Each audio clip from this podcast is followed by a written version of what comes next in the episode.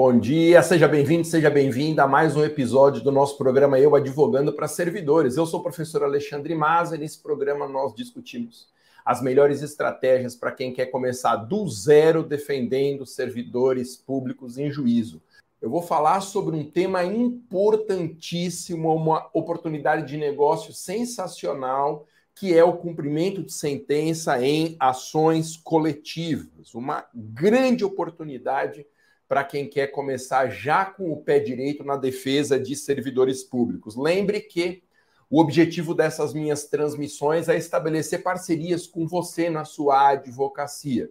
Os cursos que eu tenho à disposição são apenas o meio para a gente conseguir entabular essas parcerias. Então, eu te ensino tributário e a defesa de servidores nos cursos, e aí a gente senta para falar de parcerias nesses dois nichos. E lembre que as matrículas dos cursos de advocacia tributária e defesa de servidores estão permanentemente abertas. Se você entrar na minha bio do Instagram, arroba professor Maza, você vai encontrar lá um link, e a partir desse link você pode fazer a sua matrícula agora mesmo.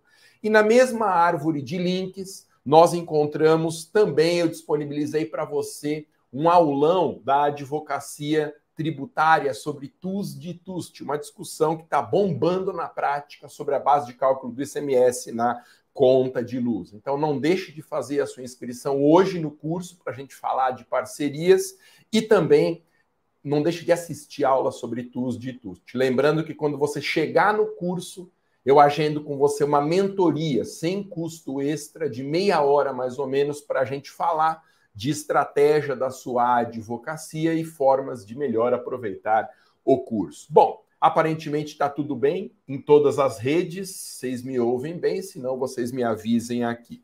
Que oportunidade é essa? Cumprimento de sentença e ação coletiva. Essa oportunidade é um tesouro, mas um tesouro mesmo. Por quê? Porque é uma situação em que nós já temos a sentença favorável à categoria do nosso cliente servidor. Basta executar. Então já há um trânsito em julgado da decisão, nós não vamos mais discutir se existe direito ou não ao benefício da sentença, é questão apenas de colocar o conteúdo da sentença em prática favoravelmente ao nosso cliente.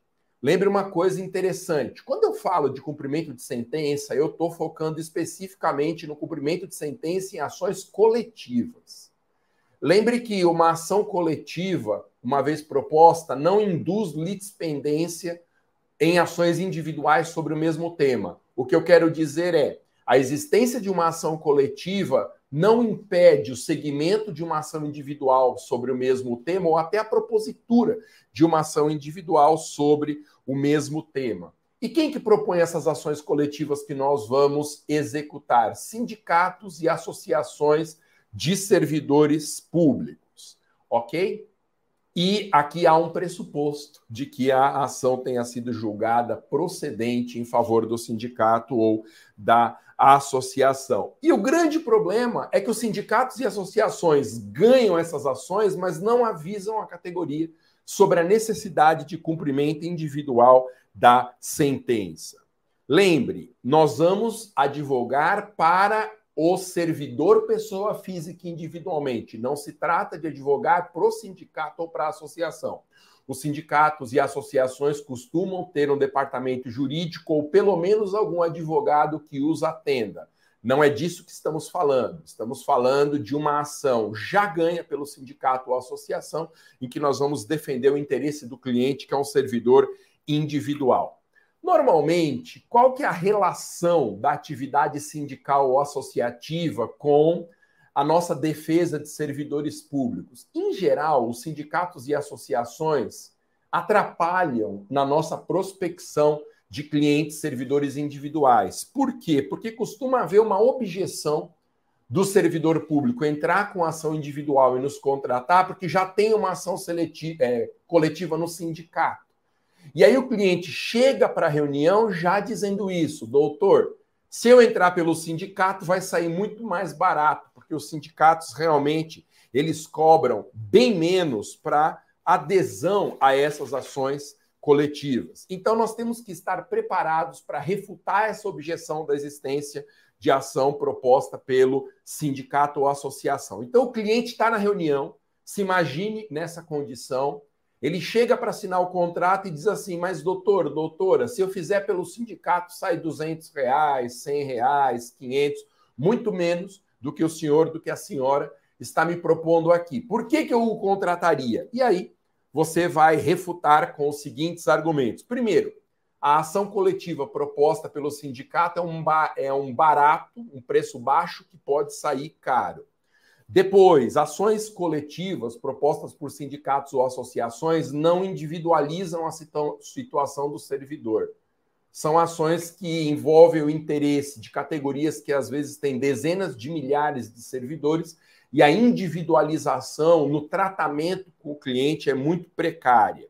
Outra coisa, ações coletivas chamam muita atenção do poder judiciário. Então, acende a luz vermelha do juiz quando bate uma ação dessa, e normalmente a ação é julgada com muito mais critério, muito mais cuidado do que uma ação individual. E, finalmente, temos que explicar para o cliente que ações coletivas também acendem um sinal vermelho lá na procuradoria de modo que muitas procuradorias, devido ao interesse econômico monumental que essas ações têm, muitas procuradorias designam procuradores experientes para tratar só de ações coletivas. Costuma haver um setor nas procuradorias só para tratar de ações coletivas, enquanto que ações individuais, elas tramitam no meio de um oceano de outras causas, despertando pouco ou nenhuma atenção do judiciário ou da Procuradoria. Bom, como que funciona o cumprimento de sentença de ações coletivas ganhas por sindicatos ou associações? O tema cumprimento de sentença é disciplinado por dois artigos do CPC. Pessoal que nos ouve em podcast é, não tem acesso aí, eu presumo, ao conteúdo desses dispositivos enquanto ouve o podcast, então eu peço licença para citar o que está dito na íntegra desses dois dispositivos. Então, sobre cumprimento de sentença contra a Fazenda Pública, diz o artigo 534 do CPC, abro aspas. No cumprimento de sentença que impuser a Fazenda o dever de pagar quantia certa, o exequente apresentará demonstrativo discriminado e atualizado do crédito contendo: 1. Um, nome completo e número de inscrição no CPF ou CNPJ. 2. Índice de correção monetária adotado. 3. Juros aplicados, respectivas taxas. 4. Termo inicial e termo final dos juros e da correção monetária. 5. Periodicidade da capitalização dos juros, se for o caso. E 6. Especificação dos eventuais descontos obrigatórios realizados. Artigo 535, abro aspas, Código de Processo Civil. A Fazenda Pública será intimada na pessoa de seu representante judicial por carga, remessa ou meio eletrônico para, querendo, no prazo de 30 dias, impugnar a execução, podendo arguir: 1. Um, falta ou nulidade de citação na fase de conhecimento, ou seja, o processo correu à sua revelia, ilegitimidade de parte, 3. Inexequibilidade do título ou da obrigação. 4. Excesso de execução ou acumulação indevida de execução. Cinco, incompetência absoluta ou relativa do juízo da execução. E termina o dispositivo com o inciso 6. Qualquer causa modificativa ou extintiva da obrigação, como pagamento, inovação, compensação, transação ou prescrição, desde que supervenientes ao trânsito e julgado da sentença. Muito bem. A questão crônica aqui no cumprimento de sentença em favor do servidor público sendo a sentença uma ação coletiva, é responder à pergunta: quem tem direito a executar essa sentença na ação coletiva? Qual é o servidor, em que situação ele se encontra que dá direito a esse cumprimento de sentença individual? Muito bem. Como que era antes do novo entendimento sobre o ponto? Antes, a ação coletiva teria que ter na inicial uma lista com o rol de quem é sindicalizado ou associado no momento da propositura. Essa foi uma exigência, tá, que o Supremo Tribunal Federal derrubou. Não é mais necessário juntar esse rol de favorecidos no sindicato ou na associação. Então nós temos agora uma questão muito controvertida. Será que o servidor pode exigir o cumprimento de sentença se ele não é filiado ao sindicato ou à associação? Pois é. Aqui nós temos um assunto controvertido, e como todo assunto controvertido, nós temos três regiões de certeza. É um conceito indeterminado, então nós temos uma região de certeza positiva, em que seguramente, segundo doutrina e jurisprudência, o servidor terá direito ao cumprimento de sentença, uma zona de certeza negativa, onde certamente o servidor não tem direito a esse cumprimento de sentença, e uma zona cinzenta, onde teremos que defender no caso a caso. Qual que é a situação em que, com certeza, o servidor tem direito ao cumprimento de sentença? Se ele é filiado ao sindicato ou associação, tanto no momento de propositura da ação quanto no momento da prolatação da sentença. Quando que nunca o servidor terá direito a esse cumprimento de sentença? Zona de certeza negativa agora. Quem nunca se filiou, não estava filiado nem no momento da propositura da ação, nem na data da prolatação da sentença. Então não adianta se sindicalizar depois da prolatação da sentença para se beneficiar do seu cumprimento individual. Mas a zona de incerteza, a chamada zona cinzenta do conceito, é aquela situação em que o indivíduo era filiado na propositura da inicial, mas não é filiado no momento da prolatação da sentença. Na defesa do interesse desse servidor, nós temos que entrar com ação individual de cumprimento de sentença, mas há um risco de não ser deferido o pedido.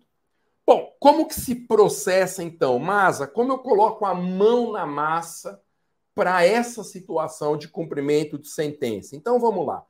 Primeiro, você vai entrar com uma ação de cumprimento de sentença para obrigação de fazer contra a fazenda. Então, quando você entrar lá no site de protocolo do seu Tribunal de Justiça, do seu TRF, você vai propor um cumprimento de sentença para obrigação de fazer. E por que obrigação de fazer? Porque a Fazenda Pública terá que fazer duas coisas. Primeiro, juntar a planilha dos valores a que o servidor tem direito. E segundo, realizar a averbação desse direito no assentamento funcional do servidor. Uma vez cumprida pela Fazenda essa obrigação de fazer, você vai entrar com uma segunda petição. Eu sugiro que você faça separadamente. Essa segunda petição será para cumprimento da obrigação de pagar quantia certa, porque uma vez de posse da planilha e realizada a verbação, a Fazenda Pública tem que começar a fazer o pagamento. Importante, esse pagamento ele cobrirá qual período? Cinco anos antes da propositura da ação até a data da averbação.